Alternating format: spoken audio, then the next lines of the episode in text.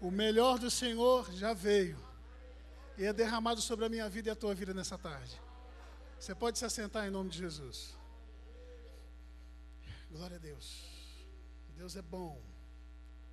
Deus é bom. E para a gente ganhar tempo aqui, eu queria que você abrisse a palavra do Senhor comigo. No livro de Gênesis, no capítulo 7.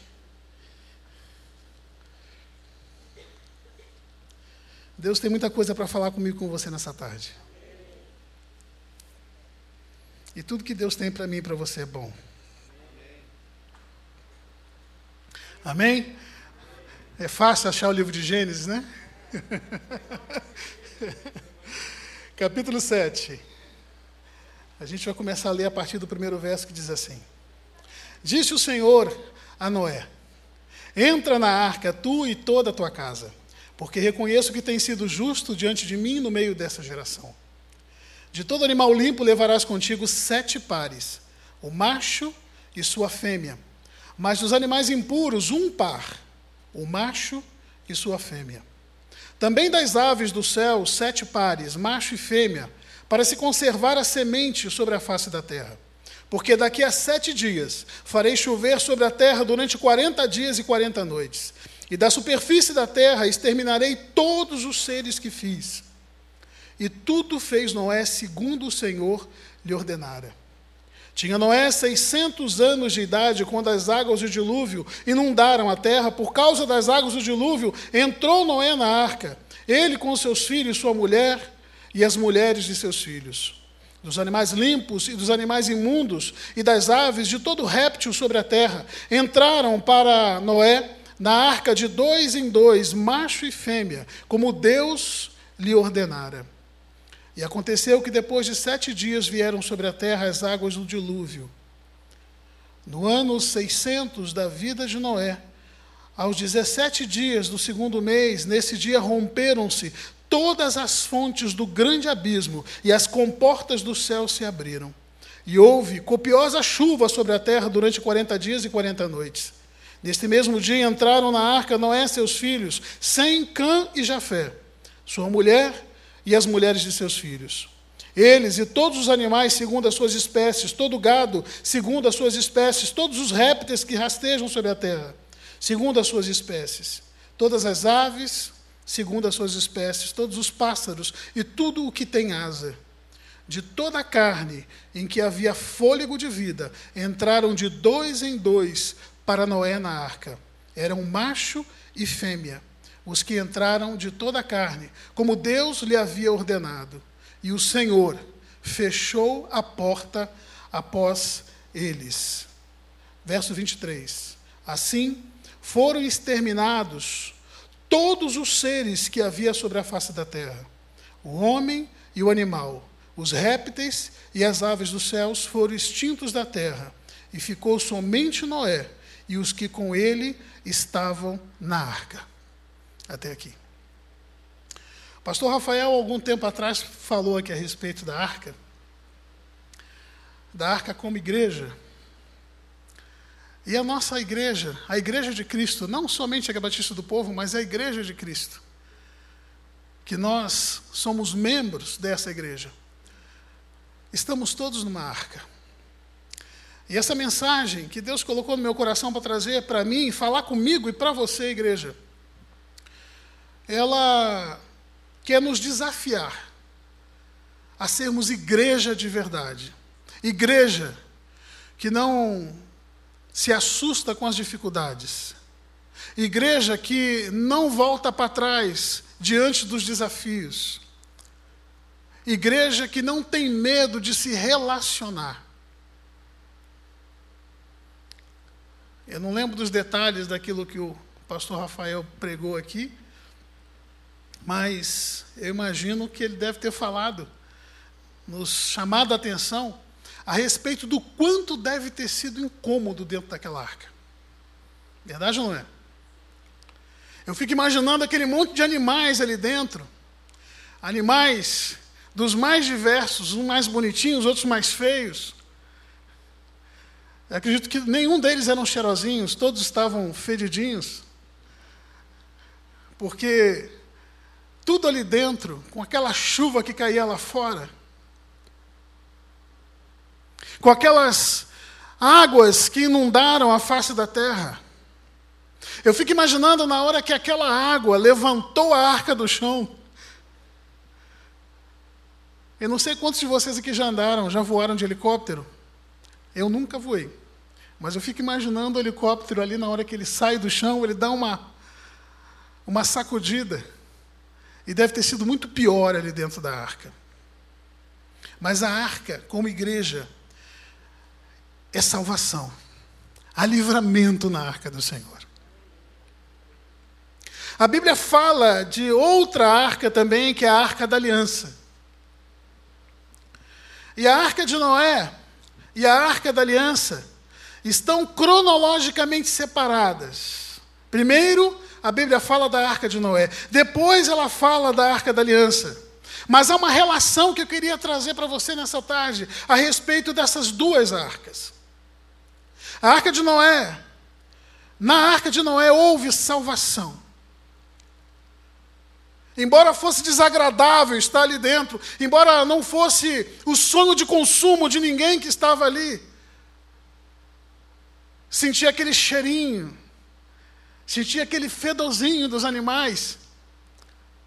E eu vou te falar, não só sentia, não, ficava impregnado neles, eu imagino também.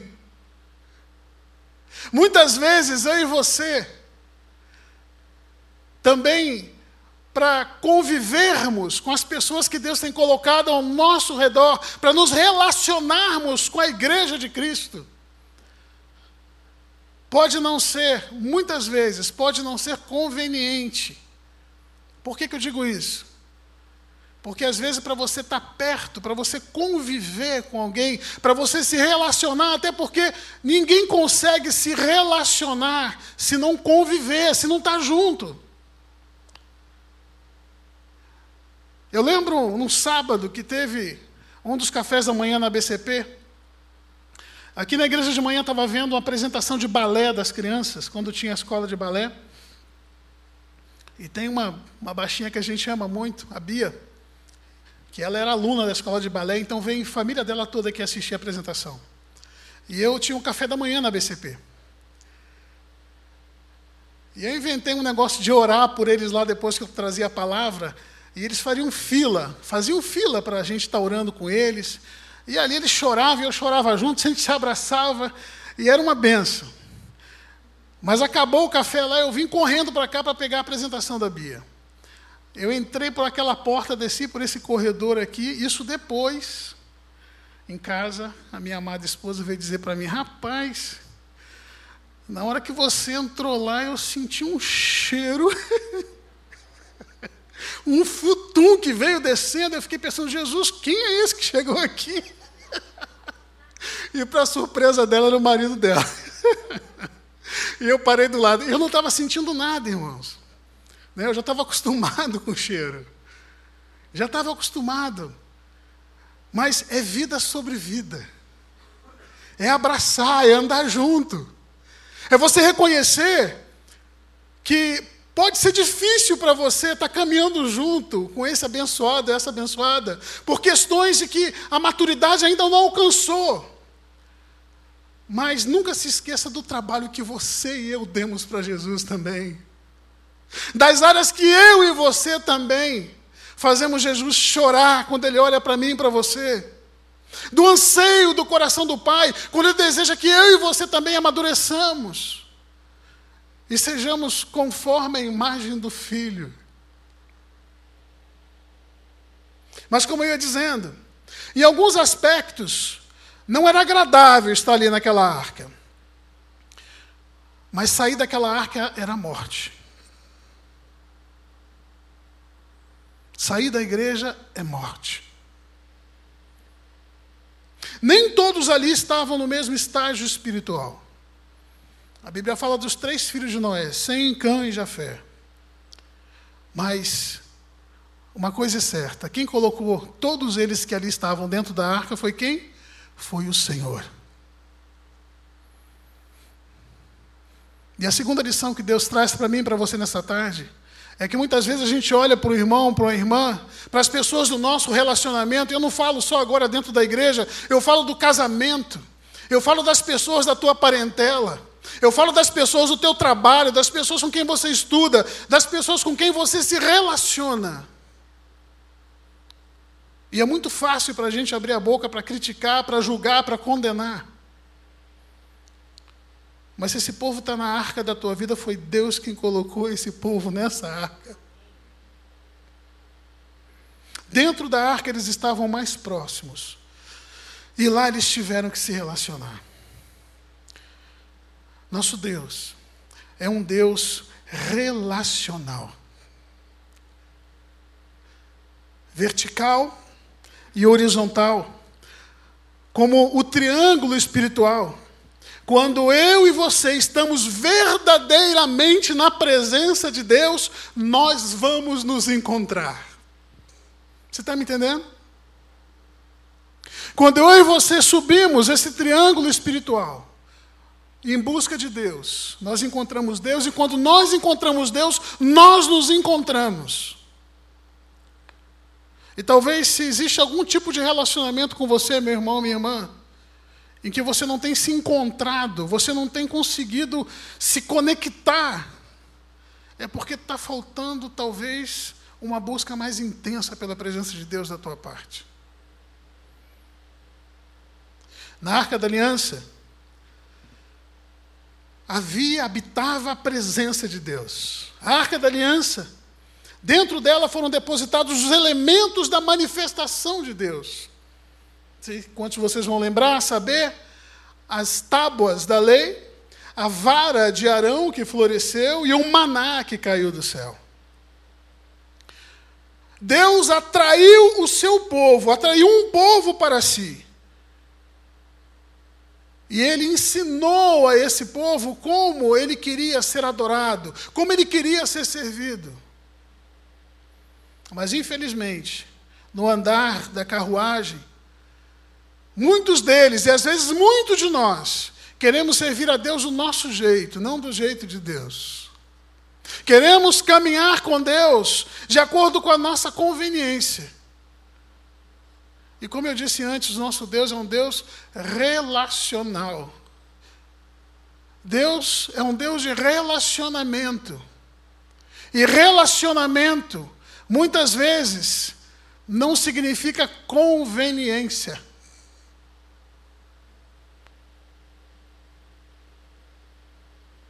Em alguns aspectos, As pessoas que Deus coloca do meu lado, do seu lado, são pessoas que a gente até pensa assim, né, pastor? Só Deus para amar, né? E às vezes, essas pessoas somos eu e você.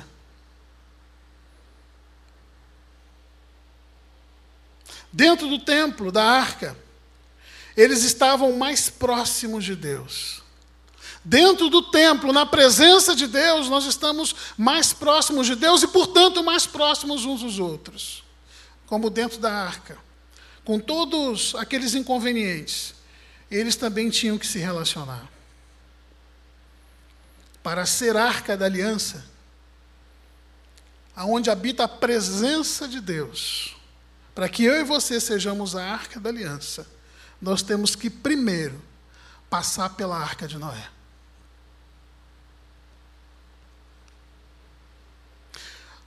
nas relações dentro de casa, como eu disse, no trabalho, na igreja, no casamento, na criação dos filhos, nos negócios, etc. Somos chamados a viver um evangelho relacional e intencional. E como eu disse, conveniência não tem nada a ver com convivência. Talvez conviver com algumas situações que eu e você temos convivido não tem sido conveniente para mim nem para você. Mas como é que isso funciona?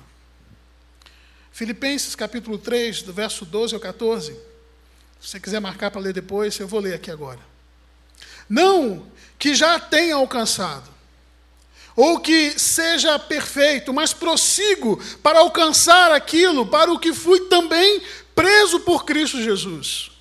Irmãos, quanto a mim, não julgo que o auge alcançado, mas uma coisa faço, e é o que, esquecendo-me das coisas que para trás ficaram, e avançando para aquelas que estão diante de mim, prossigo rumo ao alvo pelo prêmio da soberana vocação em Deus, em Cristo Jesus.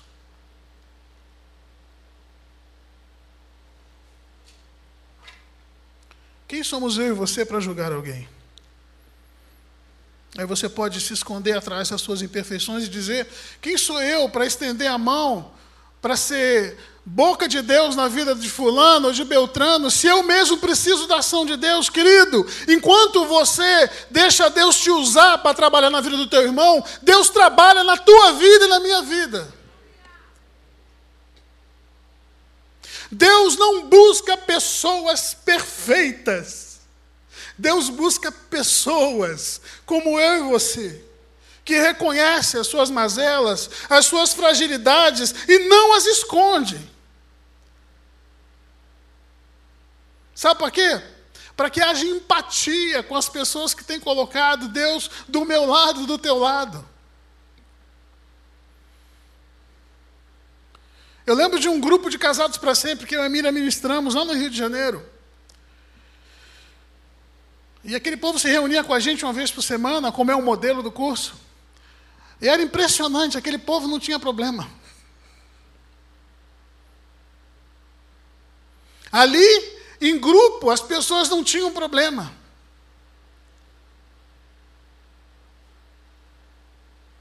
Mas no particular, uma ou outra chegava e vinha, a gente sabia de uma coisa e outra, socorria ali e acolá. E pasmem, eles se escandalizavam com a gente. Porque a gente praticava isso aqui, pratica isso aqui. Eu sou transparente, nós somos transparentes, temos um monte de defeito, um monte de coisa para Deus tratar, para Deus curar, para Deus libertar. E quando eu me coloco à disposição de Deus, nas mãos de Deus, para ser usado, para abençoar a vida de alguém, para tratar na vida de alguém, não pense vocês que é porque nós nos sintamos superiores ou melhores, não é não. Uma frase que a Miriam costuma dizer é o seguinte: que todo casal encardido, que faz casados para sempre, vira líder. Sabe por quê? Porque ele fica fazendo o curso o tempo todo. Porque quando você ministra, você recebe do Senhor também. E eu não estou aqui desanimando ninguém a não querer ser líder, não, viu? É uma bênção ser líder de casados para sempre. Temos vivido, meu irmão, minha irmã, um evangelho acidental. Vocês estão me entendendo? Ah, eu vou na igreja, eu vou no culto, Deus fala comigo, Deus derrama do Espírito dele na hora dos louvores. Eu leio uma palavra, eu leio um devocional. Eu encontro com o pastor Rafael correndo, aí ele ora por mim ali na hora. Ele me fala um Deus abençoe, eu seguro a bênção e sigo. Isso é bom? É. Mas Deus quer que nós vivamos um evangelho intencional. O evangelho bíblico, ele é intencional, ele não é acidental. O evangelho acidental não é o evangelho da Bíblia. Esse tipo de evangelho, entre outras coisas, ele gera mais pessoas convencidas do que pessoas convertidas. Sabe aquela pessoa que concorda com o que a Bíblia diz, concorda com os preceitos bíblicos, concorda com aquilo que Deus estabelece, mas na hora dele sair da inércia, ele não consegue caminhar. É tudo muito bonito, muito perfeito. Para os outros, para mim não. No evangelho acidental, a caminhada de crescimento espiritual é infinitamente mais lenta. E por isso muitos têm chegado atrasados. A bênção passou. E ele está chegando ainda lá na ponta. Meu irmão, minha irmã, o dilúvio já começou. Você tem que entrar na arca. Eu tenho que entrar na arca. Eu não posso admitir que as coisas de Deus na minha vida sejam um acidente. Eu tenho que ser intencional, eu tenho que buscar o Senhor.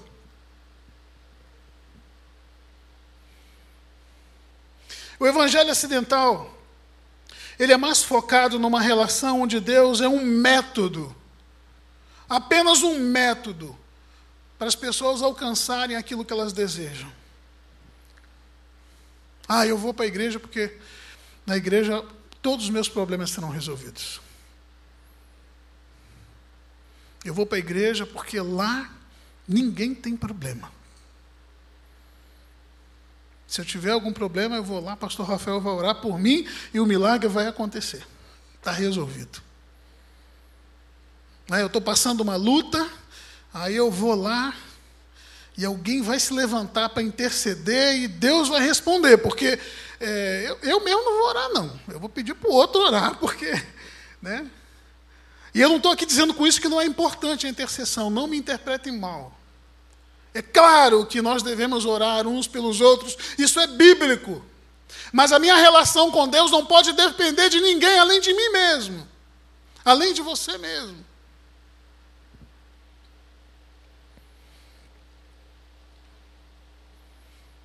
No Evangelho acidental,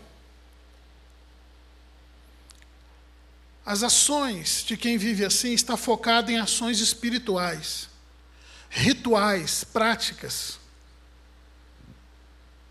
Lembra dos fariseus? Jesus chamava os fariseus de quê? De hipócritas.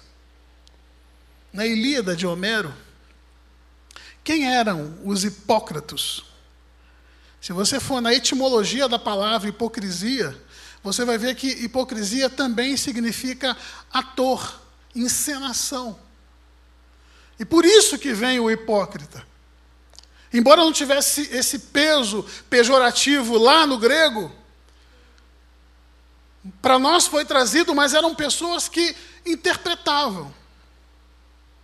Colocavam suas máscaras e viviam personagens. A epopeia de Homero nada mais eram do que feitos heró heróicos da guerra de Troia e de tantas guerras que aconteceram ali. E trazendo para a nossa realidade bíblica, o hipócrita é aquele que quer se sentir um herói. Ele bota máscara e todo mundo que olha para ele fala: pô, esse camarada aí é nota 10. E muitas vezes, se você for ao fundo, você vai ver que não se trata de um sepulcro caiado como dizia Jesus. Todo bonito, todo enfeitado por fora, mas dentro dele só habita morte e cheiro ruim. O meu chamado e o seu chamado tem que fluir daquilo que nós somos e não daquilo que nós podemos fazer. Deus não quer aquilo que eu faço para Ele. Deus não quer aquilo que você pode fazer para Ele. Deus quer a mim e a você. Ele quer a minha pessoa e a tua pessoa. E não de maneira parcial. Ele quer a nossa totalidade. E aquilo que eu e você, meu irmão, minha irmã, somos, está influenciando aqueles que o Senhor tem nos dado. Lembra até o summit, né? A gente está influenciando o tempo todo. É ou não é? As pessoas que estão olhando para mim e para você estão sendo influenciadas.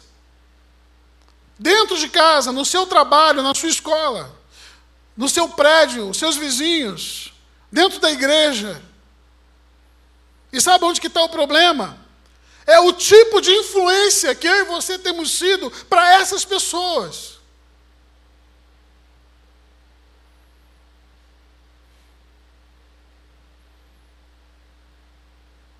Deus não nos chamou, nem a mim nem a você, para sermos especialistas dele.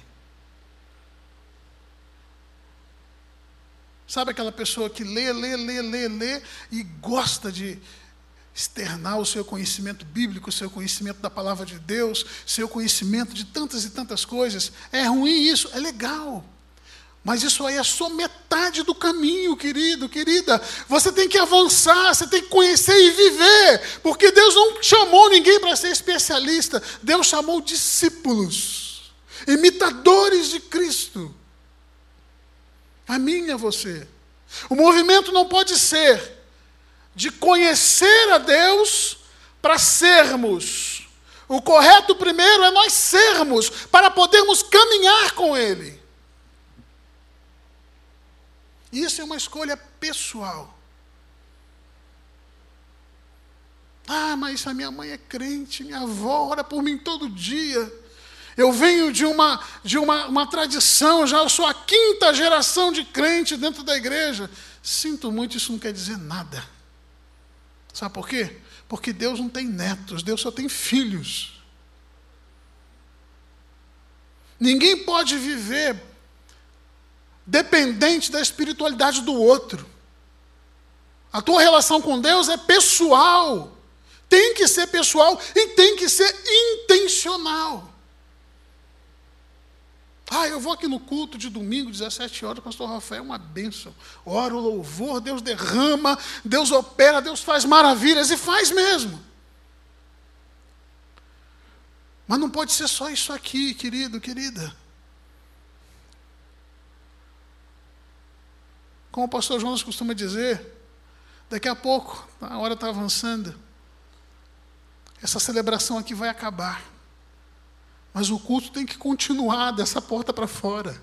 O culto tem que continuar na tua casa, no teu trabalho, no teu casamento, na criação dos teus filhos, nos teus negócios, nos teus planos e sonhos.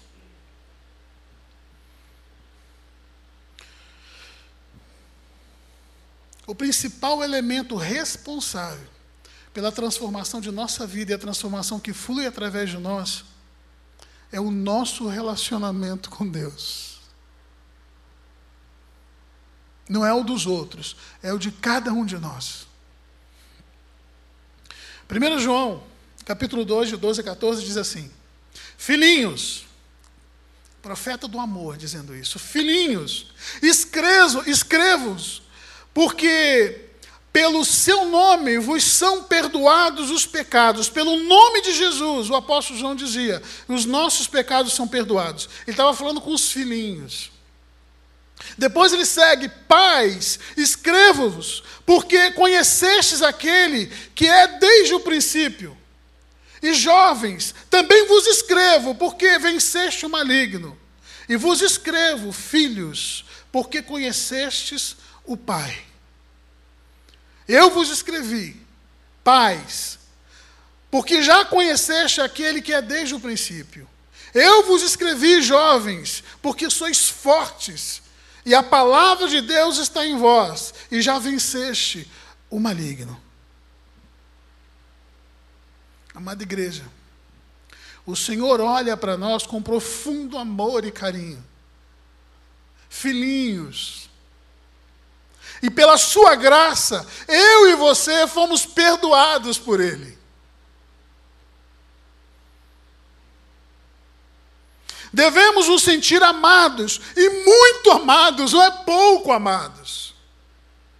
O preço que Jesus pagou naquela cruz não foi pouca coisa, não custou nada para mim e para você, mas não foi de graça que nós fomos salvos.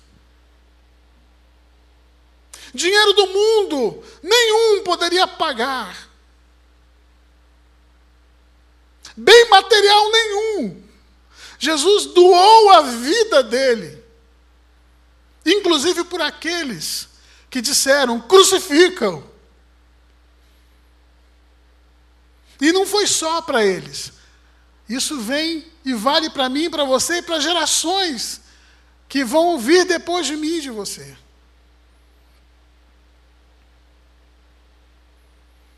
E para que a gente viva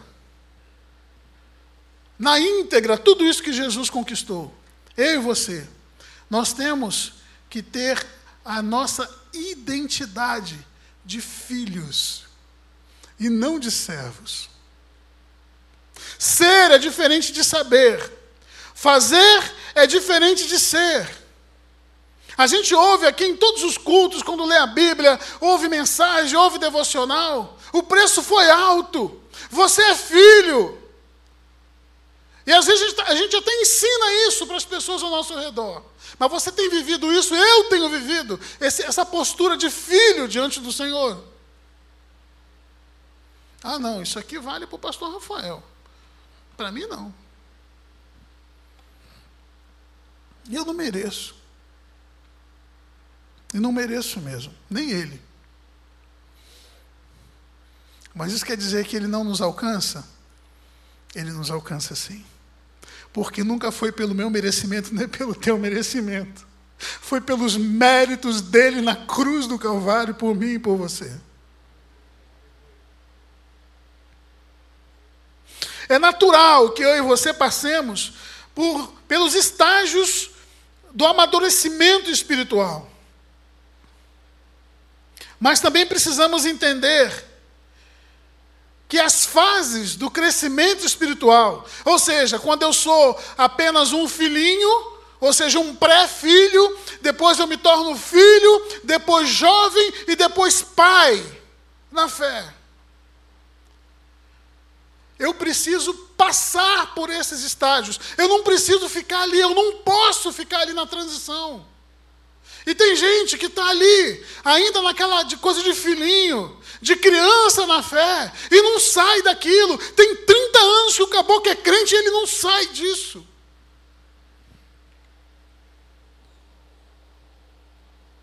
Eu não sei se tem algum pedagogo, alguma pedagoga aqui. A pré-escola é uma fase de transição na educação. É quando a criança, eu lembro da Sofia, que ela. Que criança que não gosta de brincar, né? Que gostava de brincar, correr, pular, imitar. Ela botava os CDs na televisão. Né? CDs na época era fita cassete ainda, né? Botava as fitinhas cassete lá. E tinha sempre um personagem, ela mandava pausar a fita, ela corria no quarto, ela se fantasiava do personagem e chegava na sala dançando. Se fantasiava assim, né, do jeito dela.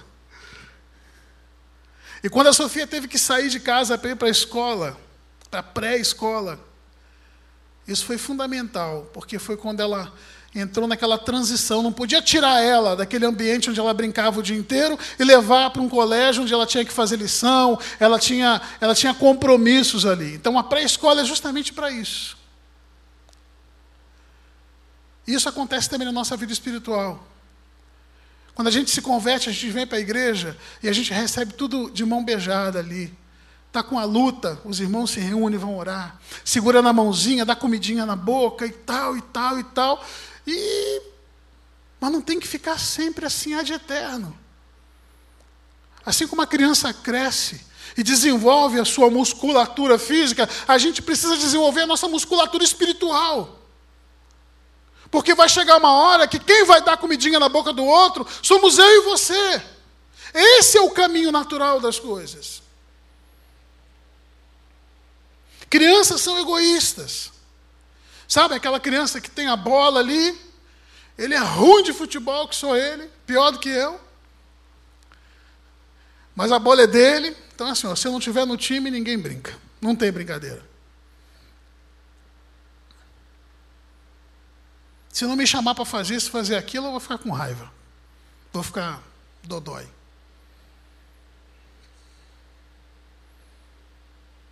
Já passou o tempo da gente ser assim. A gente precisa transacionar, deixar de ser filhinho, egocêntrico, para sermos jovens, como eu falei, deixar de desenvolver a nossa musculatura espiritual à nossa disposição. E depois de jovens, a gente tem que se permitir amadurecer na fé para sermos pais na fé, maduros, relação discipular sem dependência, sem abuso emocional. Afinal de contas, os discípulos são de Jesus, não são meus. Eu preciso multiplicar essa descendência. Jesus, o Pai e o Espírito Santo, lá no início da criação do homem e da mulher, ele disse para que eles se multiplicassem. E não era para multiplicar qualquer coisa, até porque nós somos feitos à imagem e semelhança dele. Era para multiplicar aquilo que ele está formando em mim e você. E o que, que a gente está multiplicando, igreja? O que, que eu e você temos replicado? Eu já estou encerrando. Amadurecimento espiritual significa focar em viver mais. Romanos 8. Do que em Romanos 7.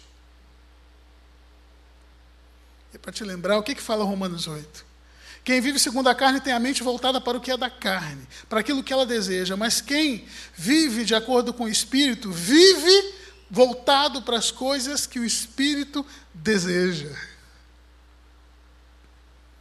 Romanos 7, aquele texto que, entre outras coisas, fala: porque aquilo que eu, eu faço não é o que eu desejo, mas o mal que eu não desejo é aquilo que eu faço.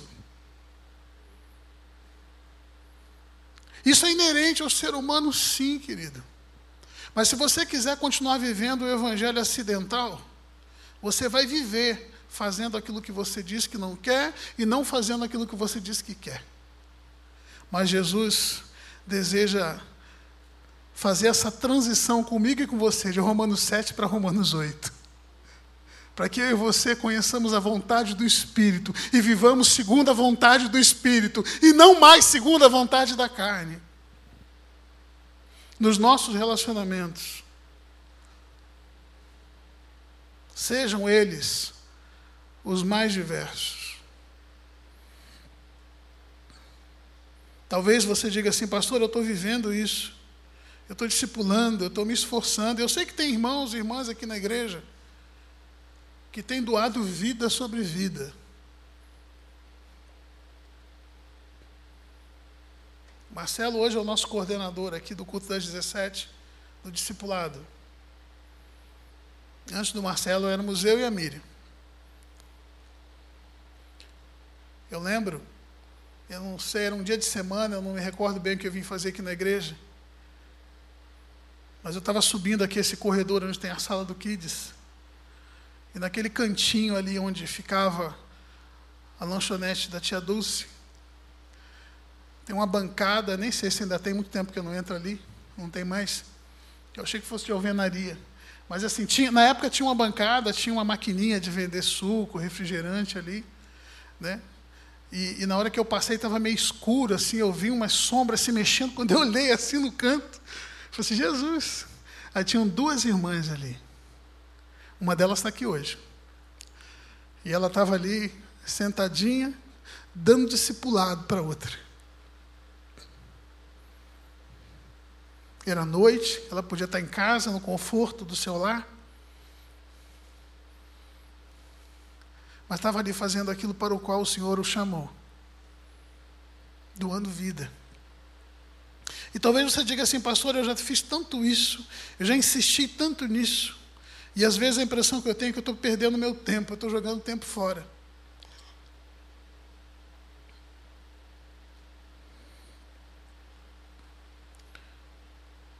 Tem uma historinha, muito conhecida, curtinha, né? Que diz assim, né, a história do sapo que virou príncipe. Você já ouviu contar essa história? Hum? Então conta a lenda lá que tinha um, um, sapão lá, aquele sapo bem grandão assim no brejo, né, e passou uma princesa. Princesa, filha do rei, passou ali. E ela estava orando, buscando um marido, buscando um príncipe para ela. E alguém tinha dito para ela que alguns sapos se transformavam em príncipes. Ela acreditou nisso. E na hora que ela viu aquele sapão ali no brejo, ela não pensou duas vezes. Pegou o sapo ali na mão, trouxe ele perto do rosto e lascou um beijo assim no sapo. Aí, como um passe de mágicas, aquele sapo virou um príncipe maravilhoso, parecido comigo. Estou brincando, irmão, maravilhoso, eu falei. Né? Príncipe bonitão e tal. Eles começaram a namorar, a se relacionar. E o príncipe, que tinha outrora sido sapo, estava ali com toda a sua roupa de gala, junto com ela, na mesa, jantando numa determinada noite. De repente passa uma mosca. E ele, num impulso quase abriu a boca, esticou a língua para comer a mosca, mas na hora ele não ele pensou, não, eu não sou mais sapo, eu sou príncipe. Pode parecer engraçado ou bobo essa história. Mas eu quero lembrar para você, igreja, que você e eu não somos mais sapos. Nós somos filhos do rei. Se tem coisa que eu e você fazíamos no passado, hoje nós não podemos mais fazer, porque hoje nós temos o caráter de Cristo. E devemos buscar isso intencionalmente. Portanto, não coma mosca. Você não é mais sapo. A sua natureza foi transformada. E para você, que talvez esteja se sentindo cansado, porque tem doado vida sobre vida, Marcelo, que está aqui todo, todo culto de 17 horas de domingo. Eu não sei quantas vezes faz que o Marcelo não deu uma Bíblia para alguém, não anotou o nome de alguém, precisa dizer. E essas coisas tentam nos fazer pensar que não está valendo a pena. Mas vale a pena seguir a Jesus. Vale a pena confiar nele, vale a pena fazer aquilo que ele tem pedido para mim e você fazer. Vale a pena eu e você buscarmos intencionalmente a nossa maturidade espiritual. Vale a pena o investimento que eu e você temos feito para ele. Porque há sinais de que o Senhor está preparando uma grande colheita. Você e eu talvez não consigamos enxergar isso com os olhos humanos. E para encerrar, nós tivemos um curso nesse final de semana sobre discipulado intencional. E eu fiquei numa trilha, num grupo de pastores veteranos. E uma das pessoas que foram os predetores desse curso contou uma história que eu não sabia. A respeito de um homem chamado Mordecai Ram. Vocês já ouviram falar dele? Vamos ver se você conhece essa história. Mordecai Ram era um evangelista. Se converteu no início do ano de 1900. E em 1934, a história dele conta que ele tinha feito uma reunião, uma grande reunião de avivamento em Charlotte, na Carolina do Norte. E houve muito trabalho, muito empenho, muito esforço para essa reunião acontecer. E ao final dessas, dessas plenárias, dessas reuniões de reavivamento, ele classificou todo o trabalho como um tremendo fracasso.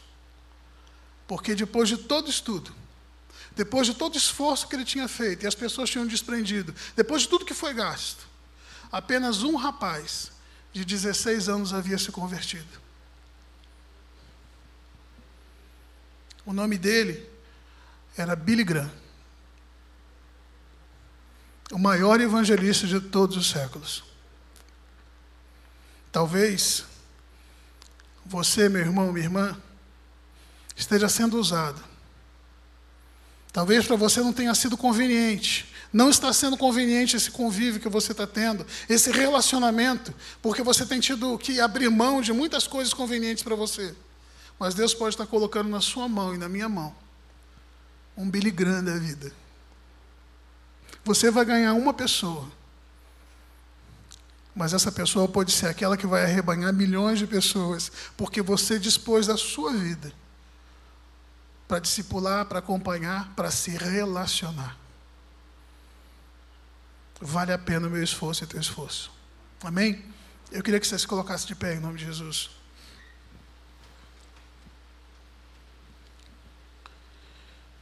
Queria que você me perdoasse, a gente passou alguns minutinhos. Mas cobra isso do pastor Rafael. Amém? Eu queria que você, que se identificou com alguma coisa dessa palavra de hoje, colocasse essa questão agora diante do Senhor. Eu não sei se você talvez seja esse, esse irmão impaciente, que tem olhado mais o trabalho que os teus relacionamentos têm chegado e dado para você. Talvez você seja aquele irmão ou irmã que esteja recuando naquilo que você outrora tinha começado a fazer, porque está sendo difícil, né? Você está sendo está tendo que abrir mão de tanta coisa sua, de coisa sua pessoal, de coisas que são convenientes para você. Talvez você seja aquele irmão ou irmã que está dando sangue, suando, suando a camisa, caminhando para se relacionar, para conviver, para estar tá ali junto, para doar vida com vida, e você não esteja vendo o fruto desse teu esforço. Eu creio que Deus hoje trouxe uma resposta para você nessa tarde. Talvez você seja esse irmão ou irmã que se identificou com esse evangelho que você tem vivido de maneira mais acidental do que intencional. Mas se você quiser, se eu quiser, se nós quisermos, o Senhor tem poder para mudar isso hoje nessa tarde. Simples assim? Simples assim. É só você, a partir de agora, passar a ser um crente intencional.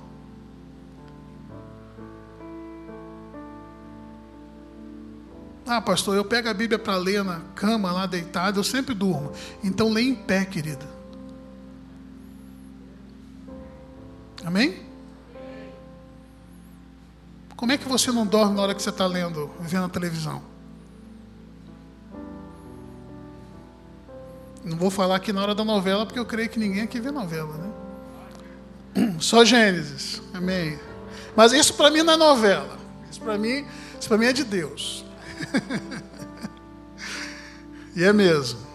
E vou te dar uma dica aqui, parafraseando o pastor Paulo. Não fique olhando a novela de Gênesis para encontrar defeito, não. Se foca naquilo que está de acordo com a Bíblia e deixa Deus falar com você. Deus fala, inclusive através da novela Gênesis. Amém? Senhor, nosso Deus, nosso Pai, nós bendizemos o Teu nome, Pai, nessa tarde, te louvamos, Senhor, porque Tu és um Deus relacional. E eu sei, Pai, que nos relacionarmos com o Senhor traz realinhamento para o meu coração, para o coração da tua igreja, Pai. Não que isso mude nada a teu respeito, porque tu és Deus e pronto e acabou. O teu caráter é imutável, Senhor. A tua divindade, Pai, ela não tem limite, Senhor.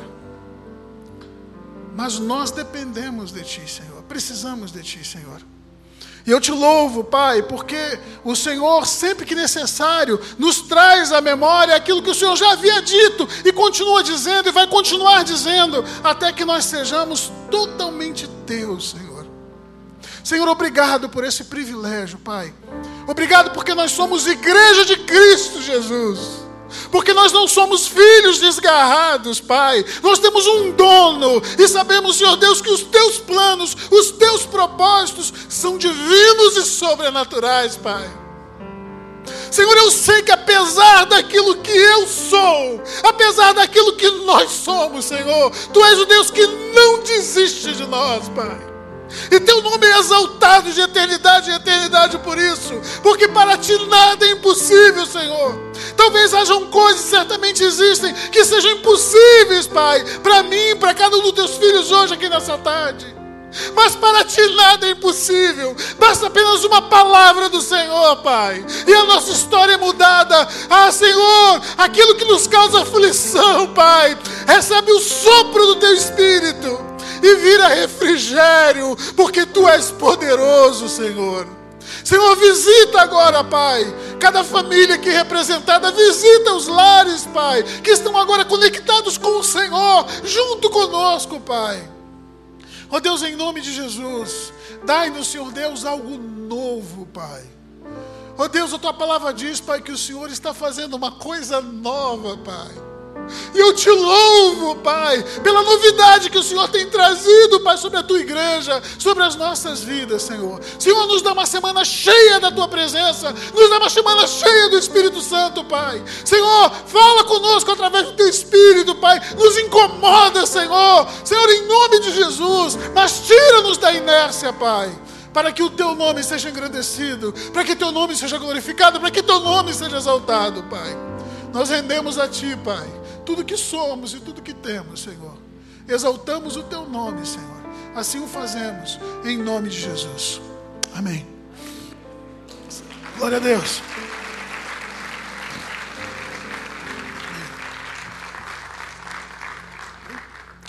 Bom, você pode se assentar, mesmo de sempre. Amém? Você que nos assiste pela internet, que Deus abençoe grandemente a sua vida. Que você tenha uma semana de vitória, que você tenha uma semana de milagres, em nome de Jesus.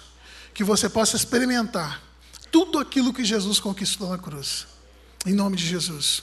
Amém? Que o grande amor de Deus, que a graça de nosso Senhor e Salvador Jesus Cristo e que as doces consolações do Espírito Santo de Deus sejam sobre a tua vida, sobre os teus sonhos, sobre os teus planos, sobre a tua mente, sobre o teu coração.